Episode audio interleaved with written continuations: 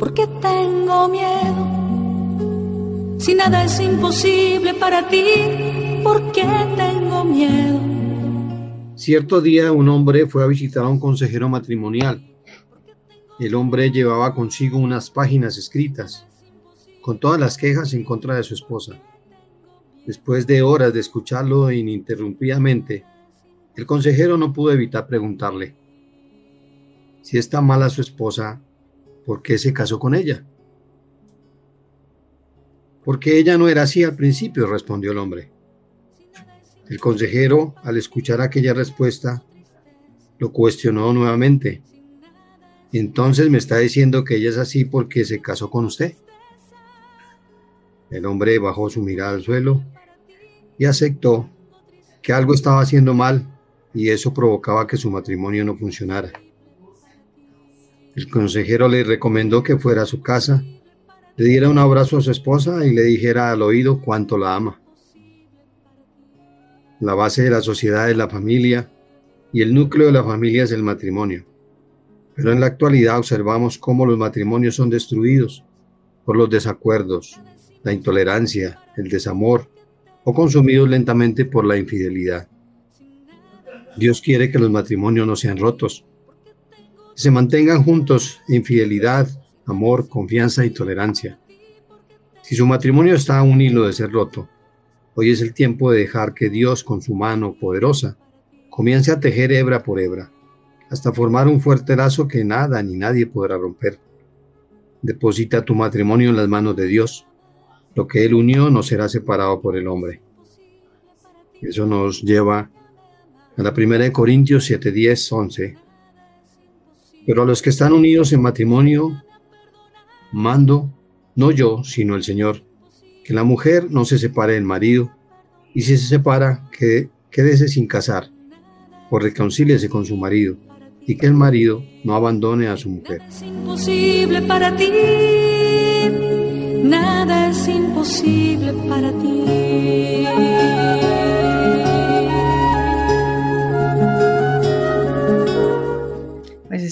Esa lectura merece un ta, ta, ta, ta, ta, ta, grandísimo. Gracias, gracias Señor, porque no te dejaste nada, todo se lo diste a los seres humanos para que pudiéramos vivir no se guardó ni siquiera su propio hijo.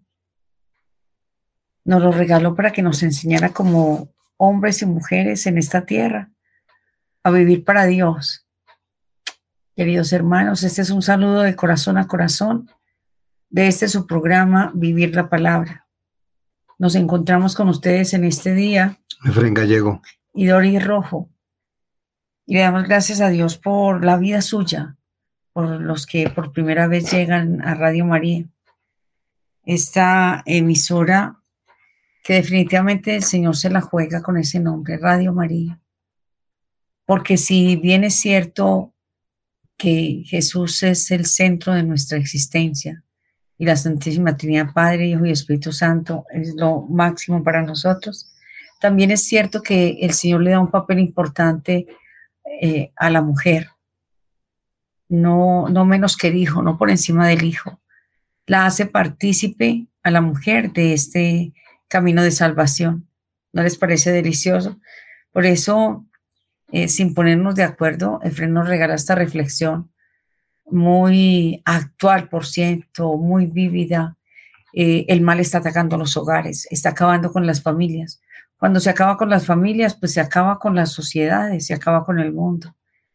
Mm, de hecho, estoy convencida que las mamás debemos tomar en serio el trabajo que nos correspondió, no trabajo como cansancio, sino como una labor. ¿Cuál es nuestra misión? Las que aceptamos la misión de ser madres, esposas. ¿sí? No es solamente para, para la diversión, no es que yo quiero, no quiero nada tener que ver con Dios ni con la salvación del mundo pues viniste a esta tierra para algo y hay que buscar cuál es mi misión, qué quieres de mí, oh Dios. La familia está siendo atacada y en este tiempo que estamos viviendo tan maravilloso de preparación, La iglesia en distintas etapas del año nos da esos espacios de reflexión. La Eucaristía todos los días. Dios se hace uno con el ser humano y dice, yo me voy a quedar con ustedes. Es una fuente de fortaleza total. Jesús se queda con nosotros en cuerpo, alma y divinidad. Él nos da la fuerza que necesitamos para ser hombres y mujeres de bien. Ser bueno, decía una señora, es más fácil que ser malo. Pero para ser malo simplemente deja de actuar, deja de amar. Y así como te sientas, pienso en ese, en ese vacío, en esa sensación que carcome los pechos y los cuellos. Allí se siente la rabia y en el estómago. Según como te estés sintiendo, debes decirle, oh, ¿qué pasa en mí? ¿Qué pasa en mi vida? ¿Por qué esta sensación? El mundo ha tergiversado los valores, está haciendo llamar legal lo amoral lo que está en contra del amor, de la unidad, del construir. El ser humano está destruyendo a diestra y siniestra. Pero Jesús me dice, yo estoy a la puerta y llamo. Él te llama por tu nombre. Doris, Efraín, Gloria, José, Esteban. Tu nombre siente que Jesús lo está diciendo. Yo estoy aquí llamando no me des la espalda, déjame entrar. Eso es eh, este periodo de Adviento, de Navidad, la cuaresma, todas esas épocas que eh, el Señor tiene a bien regalarnos a través de la iglesia. Porque nosotros siempre decimos eh, felices Pascuas? ¿Y por qué lo decimos en, en Navidad? Felices Pascuas de Navidad pues me dio por, por buscar y entender lo que significa. Y fíjense lo que, lo que encontré. Se conoce como Pascua a una de las celebraciones más importantes que existen en el calendario de tradiciones judías. Con ella se conmemora la liberación del pueblo judío del cautiverio de Egipto, guiados por Moisés en el siglo Eh, a.C. Dicha festividad tiene lugar a mediados del mes de Nisan, en el calendario hebreo que viene a coincidir con el mes de marzo o abril en el calendario gregoriano. De ahí que varíe cada año la fecha en la que se celebra la Semana Santa. Eh, si bien es cierto, Jesús era, eh, era judío, él viene y dice, yo vengo a darle plenitud a la ley. Por eso nosotros no somos judíos.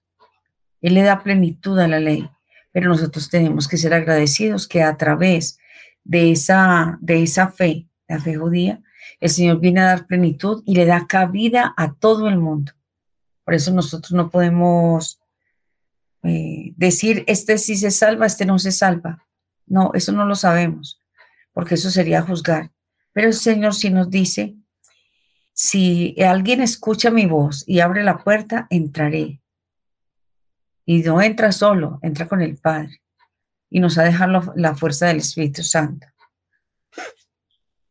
Dejarnos eh, permeabilizar por Jesús, por la fuerza del Espíritu Santo, de ser hombres y mujeres que aman a Dios sobre todas las cosas y al prójimo como a sí mismos, que se ocupan de hacer el bien, empezando por su casa. A veces no es tanto hablar, si ya hablaste, ya les mostraste, les dijiste, vamos a la misa, eh, les diste el sacramento del bautismo a tus hijos, le mostraste a tu esposo que, que Dios ama incansable, que está la Eucaristía. Si ya les mostraste y no quieren escuchar, tú haz silencio y ve a tu Eucaristía. Ora por ellos, ámalos, no los desprecies. He encontrado personas que son muy piadosas, pero que odian que su familia no, no haya llegado al encuentro con Cristo. No puedes tener esos sentimientos. Por el contrario, deja que tu amor llene esos vacíos de cada quien. Lo que acabas de decir, los sentimientos, los malos sentimientos, ¿no? Nos lleva a, esta palabra de Hebreos 12, que nos dice, procuren estar en paz con todos y progresen en santidad, pues sin ella nadie verá al Señor. Cuídense, no sea que alguno de ustedes pierda la gracia de Dios y alguna raíz amarga produzca brotes, perjudicando a muchos. La paz es la ausencia de conflictos con otras personas. Mantengan paz con sus semejantes mientras dependan de ustedes. Siempre busquemos la paz. No permitas los malos sentimientos y rencores. Entre tú y alguien más, busquen siempre la reconciliación. Porque la escritura dice que se nos ha dado el ministerio de la reconciliación. ¿Cuántas veces nosotros no nos acordamos de ella? reconciliar nuestro corazón con el mismo Dios cuando nos invita a la confesión. Nosotros empoderados y guiados por el Espíritu de Dios para que la voluntad de Dios se cumpla en nosotros y el resultado sea una paz eterna. Le pongamos puesto a carga inútil, en especial las amarras del pecado, para correr hasta el final de la prueba que nos espera. Hijo, no te pongas triste porque el Señor te corrige no te desanimes cuando te reprenda, pues el Señor corrige al que ama y castiga al que recibe como hijo. Ninguna corrección nos alegra en el momento, más bien duele. Pero con el tiempo, si nos dejamos instruir, traerá fruto de paz y de santidad. No menosprecies las disciplinas del Señor. Cuando viene la disciplina es una ofensa para Dios cuando la despreciamos. La disciplina es su amorosa herramienta de corrección y debemos recibirla con gratitud. Este es el entrenamiento que necesitamos para correr la carrera que debemos correr con paciencia. Sí, Señor. Las herramientas de corrección que el Señor utiliza eh, son diversas. A veces es la palabra, a veces el dolor, a veces el sufrimiento, a veces la enfermedad. No porque Dios lo, lo mande, sino porque en la condición humana estamos expuestos a, a todo esto. Mm, me haces pensar eh, en que el sacramento de la confesión tiene que ver con salvación. Mire, tenga en cuenta esto, no, no es palabra de Dios como dice Pablo, eh, no, no lo dice Dios, lo digo yo, pero habiendo estudiado la palabra y habiendo vivido, porque pues tratamos de llevar la palabra a donde vamos la experiencia me hace decir esto. Hay conversiones, hay eh, reconciliaciones y sanaciones que urgen la, la, la confesión. ¿Por qué es necesario eh, el sacramento de la confesión? Conozco de primera mano una señora que lleva ocho años, ocho años, de un cáncer de estómago. Que el cáncer de estómago es muy difícil. Para Dios no hay imposibles, pero la gente la ha llevado a todos lados buscando su sanación. Y lo único que yo sentí en el corazón, confesión, confesión, confesión con un sacerdote. La han llevado a cuanta confesión religiosa hay. Pero no la han llevado al sacramento de la confesión. Por alguna razón tiene para ella, para esta mujer, tiene un sentido de, sanación o tal vez de solo conversión y también para la familia. A veces eh, el mensaje, la situación que están viviendo no es para el enfermo, sino para quienes lo rodean. El enfermo lo único que tiene que hacer es amar y dejarse atender. Que si no te atienden, simplemente ora.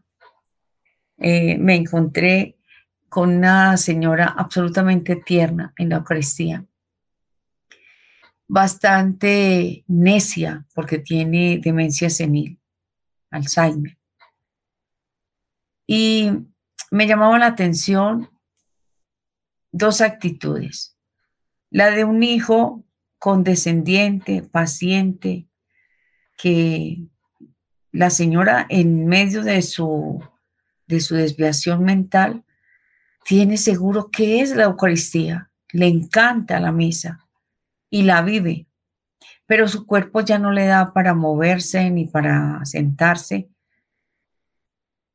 La actitud de paciente de, del hijo que la entiende, la acepta, la ayuda, y la, la, atención impaciente de la hija que la sangolotea, la mueve, eh, le grita, pues como está dentro del templo, ¿Cuál es nuestra actitud respecto a la necedad humana de aquella persona o de aquellas personas por las cuales estamos orando? Este tiempo de adviento es para eso, para decirle, Señor, yo quiero. Yo miro a mi alrededor como como un testigo, un testigo tuyo. Jesús ha tenido paciencia con nosotros y nos dice, vengan a mí los que están cansados y agobiados, que yo los aliviaré. Este tiempo de adviento con alegría debe llevarnos a una festividad de nacimiento de Jesús, no donde esté lleno de licor, no donde los hermanos o la familia se enfrasque en unas peleas tan absurdas que pueden terminar en, muerte, en pelea, en cárcel, en hospitales. Tal vez lo que el Señor quiere de nosotros es que vivamos una, una Navidad desde el corazón, donde yo digo, voy a dejar el mal que tengo, voy a vivir para, para las personas que amo, que no quieres casarte, no quieres nada, vive con alegría vive para Cristo y unido a tus hermanos, porque aquí nadie nació en el desierto solo. Todo, en todas partes hay seres humanos. No olvidemos cómo María y Jesús, que son las figuras claves de, del tiempo litúrgico del ambiente, del Adviento, su generosa entrega al plan de Dios nos abrió a todos un nuevo horizonte, ellos nos enseñan a decirle a Dios, sí, arriesgando también aquello que creemos que nos da seguridad o pensamos que nos hace más felices, porque nada nos puede llenar más que lo que Dios nos regale, aunque no lo entendamos en el momento. Hay profetas del ambiente, del adviento, el adviento procede del término adventus, que significa la llegada. Muchos fueron los profetas que Dios eligió del pueblo de Israel muchos siglos antes del nacimiento de Jesús. Encontramos a Miqueas, que predijo la primera venida del Salvador y que en los últimos días los hijos de Israel se librarán de sus enemigos y se volverán juntos. Sin embargo, el profeta por excelencia del anuncio de esta llegada del Mesías fue Isaías. Isaías comenzó a predicar en el mismo año que murió el rey Judá, Osías en el 740 a.C. y sus mensajes eran de ánimo ante tanto sufrimiento que tenía el pueblo. Constantemente sometido a enfrentamientos contra otras naciones e incluso deportaciones y exilios, este profeta anuncia al Salvador, el Mesías, ocho siglos antes de su nacimiento. Sus lecturas son empleadas en la liturgia durante las celebraciones eucarísticas del tiempo de Adviento. A nosotros también van dirigidas estas palabras de esperanza, pues todos estamos sometidos al sufrimiento que nos provoca el pecado y del que tan solo Cristo puede liberarnos. San Juan Bautista, cuando el ángel San Gabriel visitó a María, denunció también que su prima Isabel, mayor y estéril, que no podía tener hijos, estaba embarazada de seis meses, así que María fue a estar con ella y adorarle, ayudarle durante tres meses. Su visita quedó para siempre recogida en el cántico del Magnífica, donde Isabel, embarazada de San Juan Bautista, proclama cómo María está embarazada del mismo Señor. El Señor es mi luz y mi salvación. Yo no camino en tinieblas. El Señor es mi luz y mi salvación.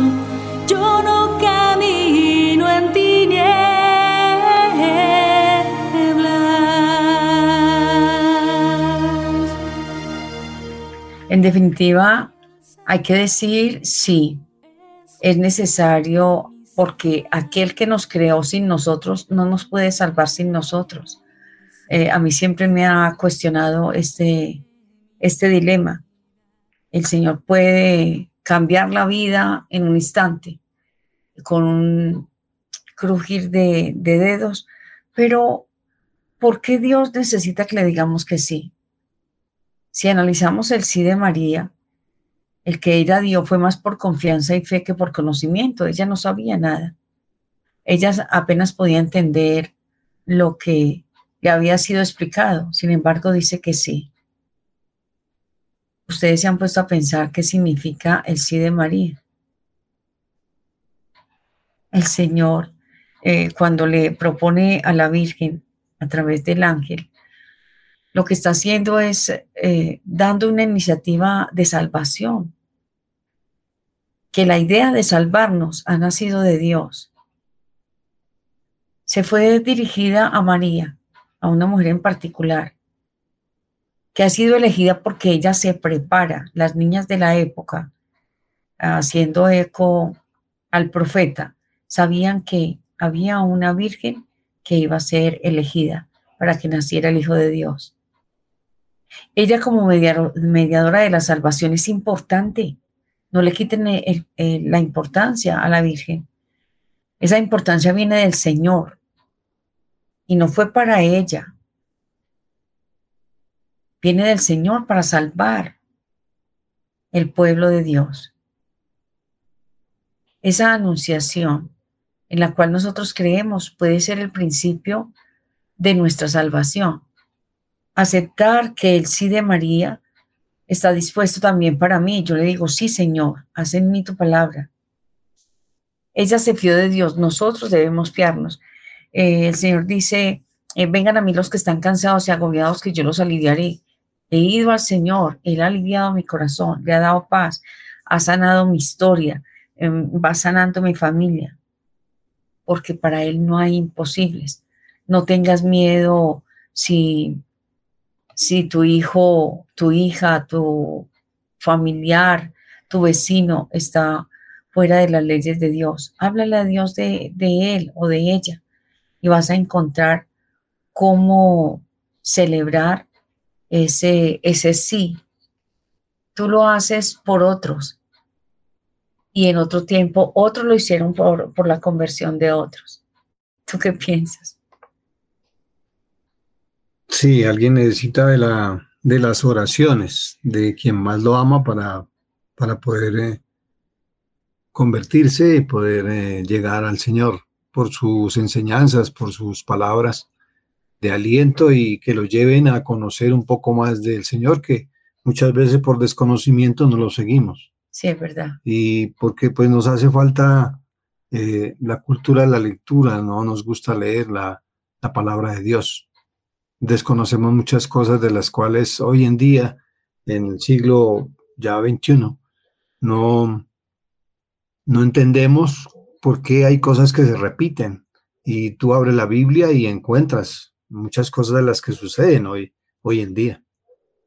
Es, es como repetir la historia por no saber eh, estudiarla y saber que los errores que se cometieron en el antiguo hoy también se están cometiendo. Decía, eh, tenemos que prepararnos, preparar nuestro corazón, muchas veces duro como una piedra, herido por nuestras faltas. La llegada se convierte en un tiempo de reflexión. Tenemos una actitud de humildad, reconocimiento que necesitamos de Jesús. Esperamos a Jesús, a Jesús sabiendo que Él es el que nos da sentido verdadero a los acontecimientos que nos suceden o quizás son, solo esperamos la Navidad por los regalos y las vacaciones. Hemos visto cómo María y José aceptaron a Jesús en sus vidas. No se rebelaron, aunque no entendían, como decías ahora, no entendemos. Y muchas veces hoy no entendemos por qué suceden en nuestra vida cosas de las cuales decimos por qué, Señor, pero pues en el transcurso del tiempo nos vamos dando cuenta del por qué. Confiamos en Dios, y, y nos dejamos llevar por Él. como Jesús y como José y María dejaron sus vidas cómodas para emprender una vida llena de peligros y dificultades. A nosotros también Dios nos hace una petición, abrir nuestro corazón a Jesús, dejarnos inundar de su amor, vivir aceptando la voluntad de Dios aunque nos cueste o no la entendamos. Ser cristiano es cada vez más difícil en una, en una sociedad que desprecia a Dios.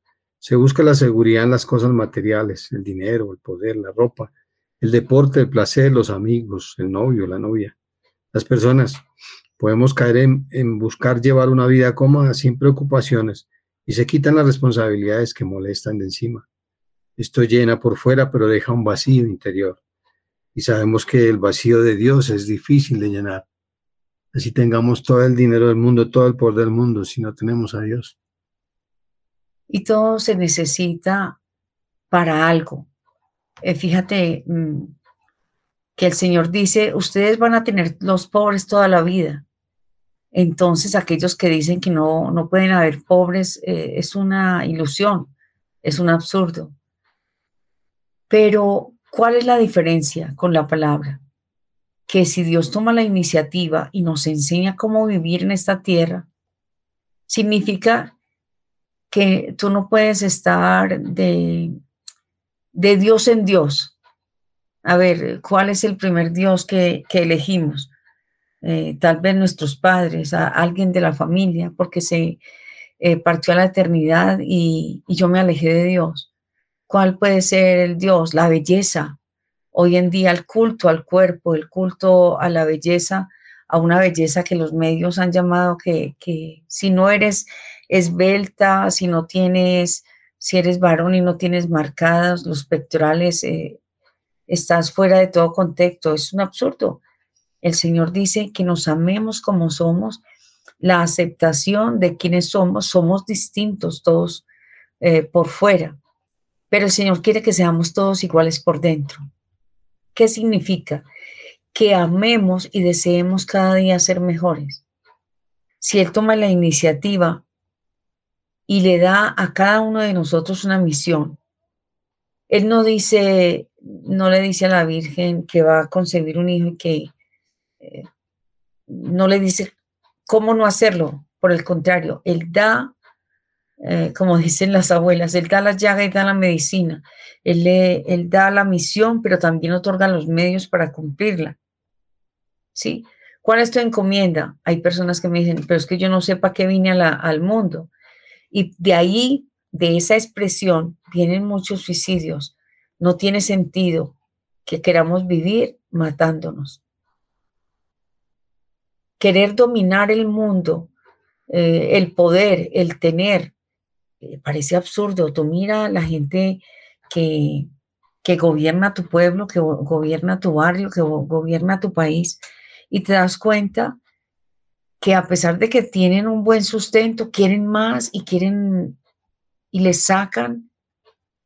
Por eso me llamaba la atención de, un gobernante, vamos a ver qué pasa, que decía, yo no tengo necesidades económicas, así que no, no esperen que yo me coja dinero del pueblo, yo quiero invertirlo eh, en las necesidades de, del departamento. El Señor nos hace un llamado y no, no es limitante en las cosas que necesitamos. Eh, no sé ustedes, pero he estado hablando con algunas personas y nos hemos dado cuenta que Él nos da lo que necesitamos día a día. A algunas personas les da bastante, como decía nuestro amigo. Hay gente tan pobre que hasta plata tiene, pero no saben qué hacer con ella no hacen obras de caridad, no crean fuentes de empleo. Eh, otros se hacen de su caballito de batalla, que los pobres, que ayudarlos, pero van a la realidad y no hay fuentes de empleo, la gente no tiene trabajo, no hay comida, no hay sustento. ¿Qué está pasando en el mundo? Que no estamos diciendo un sí considerado, sino un sí lo que me convenga, un sí a lo que me beneficie, un sí para que yo pueda disfrutar. El Señor quiere que eh, en, esta, en este tiempo de, ambiente, de adviento nos preparemos a ese nacer de nuevo, a, poder eh, estar en la casa. Hay tantos padres que dejan a sus hijos en estos días porque es que tenemos derecho de disfrutar nosotros solos. Este es un tiempo de familia. El tiempo de adviento es de preparación a ser unos mejores hombres y mejores mujeres. Sea cual sea la misión que el Señor te ha encomendado, dile, quiero ser una mejor persona, quiero vivir para ti, quiero gozarme en lo que tú quieras. ¿Cuál es mi misión? ¿A qué estoy llamado? Estoy llamado a nacer de nuevo, a enseñar a otros, a mostrarle a otros cómo vivir y definitivamente no a tomar partido con el malvado. Eso está muy claro en la escritura. Seguimos hablando de Adviento y hemos, hemos visto en la, en la corona, ponen cuatro velitas. Cada velita esta representa la primera semana, la esperanza, la segunda semana, la paz, la tercera semana, la alegría y la cuarta, el amor. La esperanza, que nos quiere decir que es la reflexión para que meditemos sobre lo importante, es un tiempo en conversión para que pongamos, le pongamos a Él lo primero en nuestras vidas. Es un tiempo de confianza para que nos dejemos llevar por su voluntad. La voluntad de Dios es perfecta. Tan solo necesitamos de su amor. Habla en las, en las velitas de esta, en la tercera, la cuarta, diré, el amor. Necesitamos del amor y lo demás irá viniendo solo. Podemos perdonar, ser amables, esforzarnos en hacer las tareas y el trabajo con alegría. Esa es la otra vela que nos habla, ayudar y colaborar sin renegar. Tendremos una vida más serena, con una continua, una continua y cercana relación con Dios, que nos lleva a, a transmitir ese amor que nos lleva a Dios. Eh, la oración, viviremos en paz, la paz que nos, nos da también este adviento. Pero sobre todo seremos capaces de poder mostrar al mundo que esta espera del Mesías, de Jesús, es la espera de toda nuestra vida. Esta llegada se convierte en un camino de preparación hacia el encuentro con Dios en la vida eterna, cuando vuelva Jesús a llevarnos con Él. Y si aceptamos esa propuesta de vivir cada día con alegría, aceptando eh, que estamos llamados definitivamente al amor, a ser co-creadores con Dios, pues podremos ser felices, aunque pase lo que pase. Mm, ustedes saben que yo los llevo informados de lo que va pasando con mi vida y parece increíble y de nuevo voy a cirugía. Es muy delicada, pero no, no me pone triste ni angustiada, sí, pues como ser humano, pero esto es para los que están en sintonía de Radio María y tienen eh, enfermos o tienen enfermedad. Si tú eres el cuidador, ama, acompaña, eh, alegra. Y si tú eres el paciente, sea alegre. Muestra al otro que estar enfermo no es una condición de que todo el mundo tiene que pagar porque tú estás enfermo.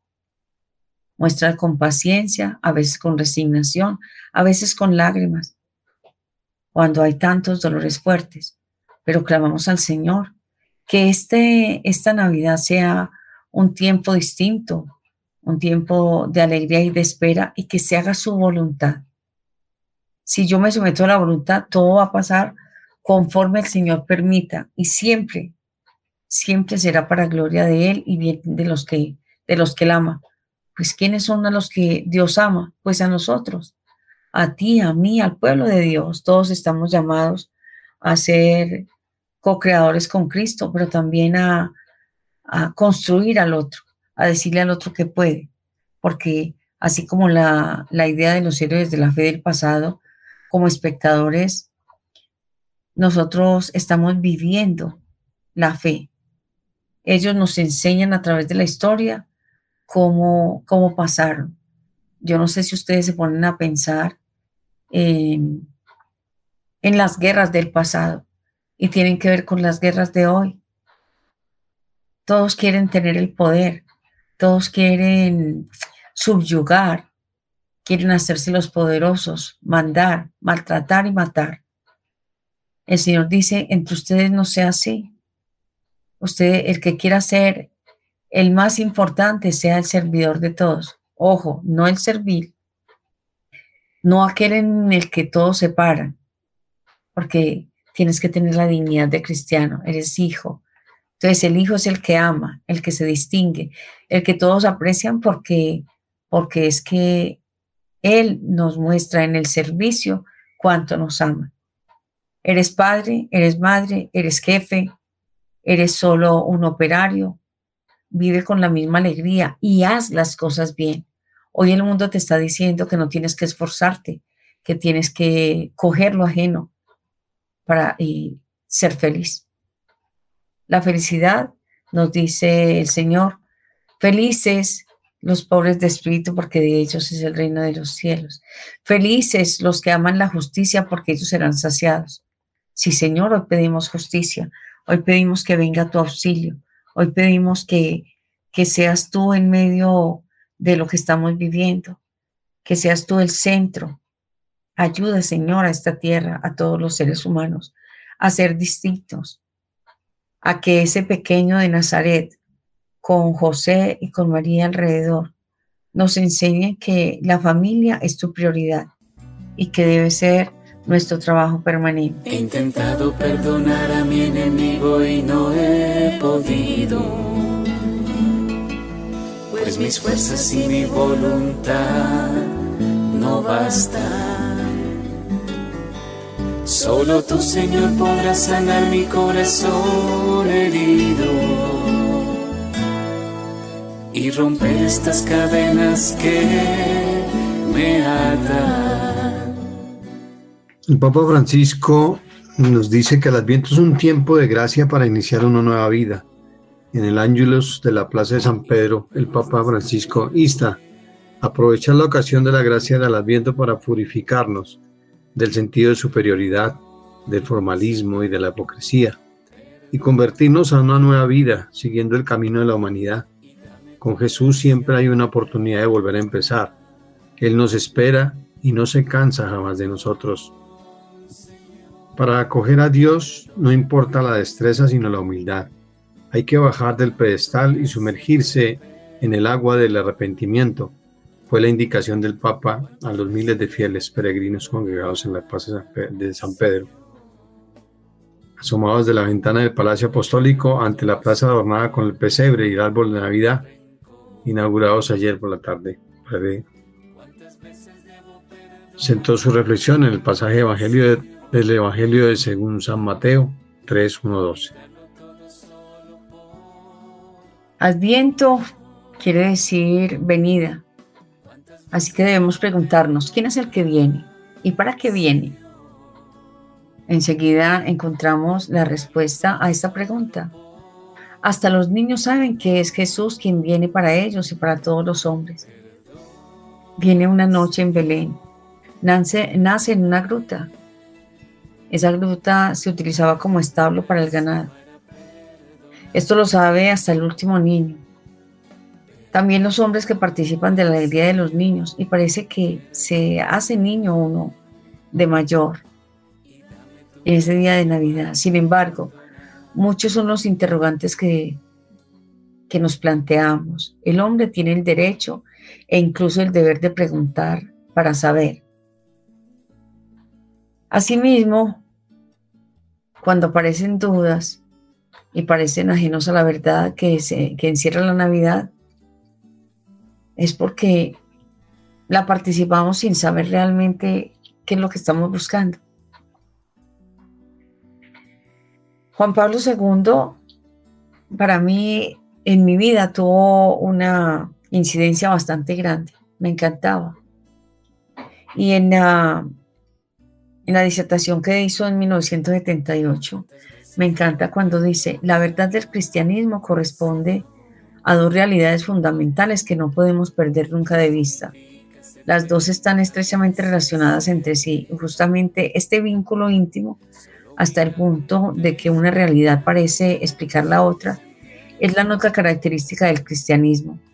La primera realidad se llama Dios y la segunda el hombre. El cristianismo brota de una relación particular entre Dios y el hombre.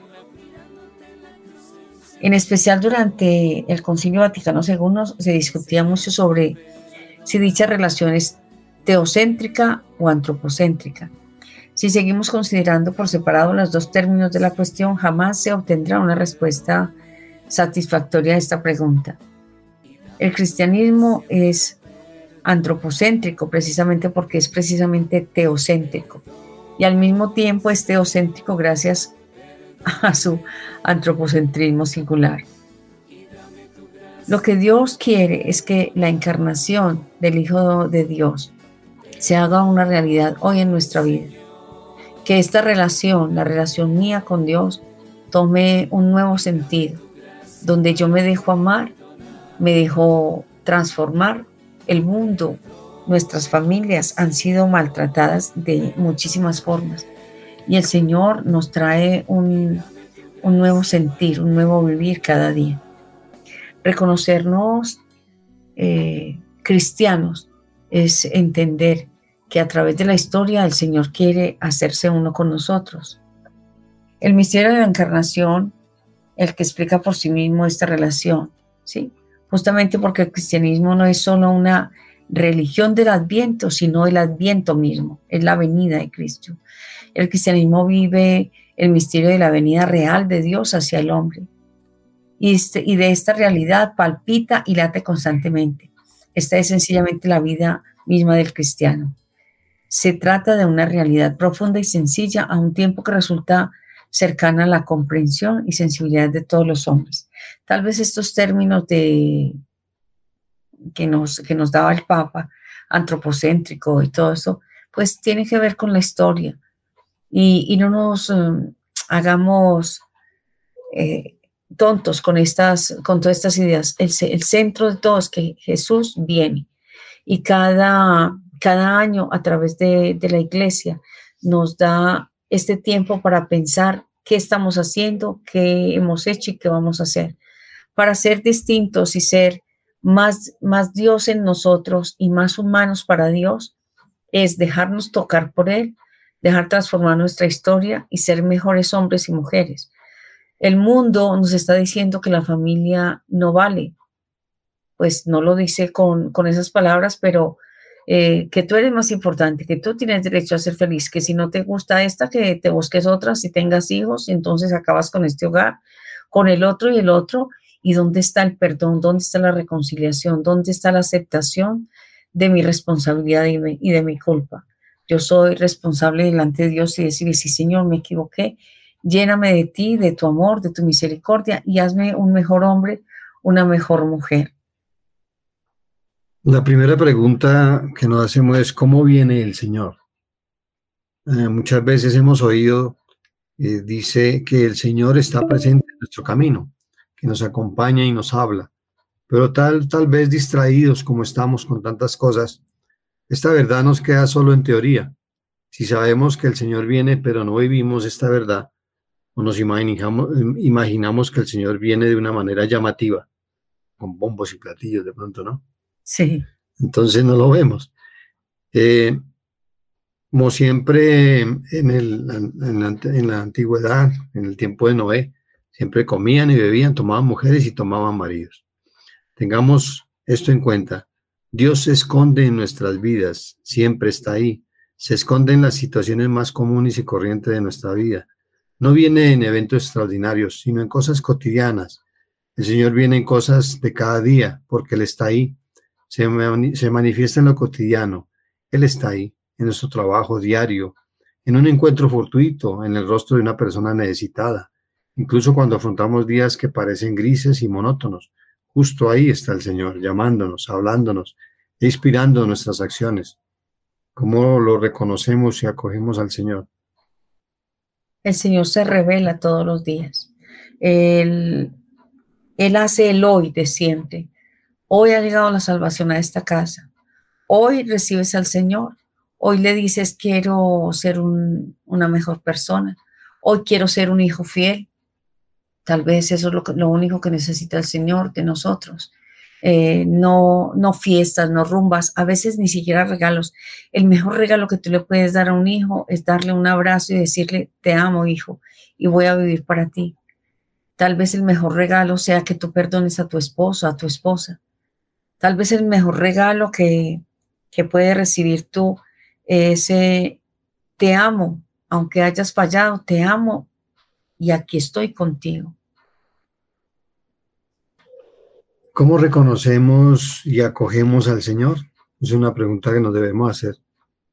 Debemos estar despiertos, alertas, vigilantes. Según eh, Jesús nos advierte, existe el peligro, el peligro de no darse cuenta de su venida y no estar preparados para su visita. Ha recordado en otras ocasiones lo que decía San Agustín, temo al Señor que pasa, es decir, temo que pase y no lo reconozca. De hecho, aquellas personas de la época de Noé, Jesús dice que comían, bebían y no se dieron cuenta de nada hasta que llegó el diluvio y arrastró con todo. Pues a veces ha pasado en los diferentes pueblos y las diferentes familias pero hoy es eh, hora de reconstruir. ¿Cómo reconstruyo? Llamo a Jesús. Espero en Él. Y para esperar, aunque a veces toque llorar, yo lloro con Jesús y abro mi mente y mi corazón para escucharlo, porque a veces no sabemos para dónde coger ni qué hacer. Ser testigos eh, de Dios es ayudar a otros a reconstruirse, a reinventarse, ¿Cuántas personas a tu alrededor, hasta tu propia familia, te dicen, no, yo como que no voy a creer en Dios porque es que mire todo lo que me pasa? Si fuera por todo lo que, lo que de pronto nos ha pasado a algunos, decimos, y sobre todo a las, a las mamás, alguien me decía estos días, oye, he sufrido tanto como mamá, he tenido tantas em, enfermedades, no te preocupes, vive para Jesús. Señor, con alegría, te amo. Señor, en el dolor, te amo.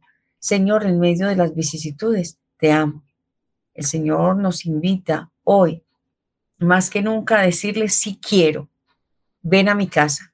Es, el sí de María nos enseña y el sí de tantos hombres y mujeres que han habido a través de la historia, nos tiene que enseñar que en medio de lo que tú vives está Dios allí presente que lo que está viviendo el mundo tenemos que orar para que el Señor meta su manito, que libre a nuestros hermanos de la guerra, que nos libre de los malos gobiernos, que nos libre de los malos vecinos.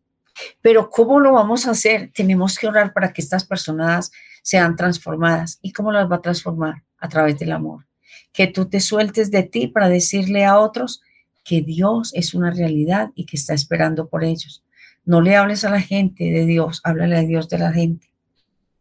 Eh, ya llegando al final de este programa, les queremos dejar este, este mensaje. Dios está dispuesto para ti. Dios Padre, Hijo y Espíritu Santo está vivo y es actuante más que nunca. María Santísima es una, una mujer que contuvo a Jesús en su vientre y que quiere ser reconocida como Madre de gracia, piedad y misericordia porque ella se conmueve con lo que, con lo que vivimos los seres humanos. Está como parte de nuestra historia, de nuestra realidad. Déjate tocar por Jesús, déjate tocar por la familia de Nazaret. Eh, sé un varón como, eh, como, Jesús y como José. Eh, tienes que orar por uno de tus varones, entrégaselo a San José. tienes que orar por ti como mujer, como por tus hijas. Oremos por las mujeres, pidámosle a, María, que es la llena de gracia, que nos llene, que nos dé un poquito de esa gracia para ser llenados del Espíritu de Dios y poder hacer de este mundo un lugar para Dios, para prepararnos porque el reino de los cielos está esperándonos. Jesús dice, yo voy a prepararles un lugar. Y le damos gracias a Dios, le damos gracias a nuestros hermanos de, de la emisora, de, Radio María que lleva a todos los confines de la tierra una voz de esperanza. Les amamos en Cristo, en Cristo Jesús. Felices Pascuas de Navidad. Dios me los bendiga. Amén. Sin nada es imposible para ti, nada es imposible para ti, nada es imposible para ti.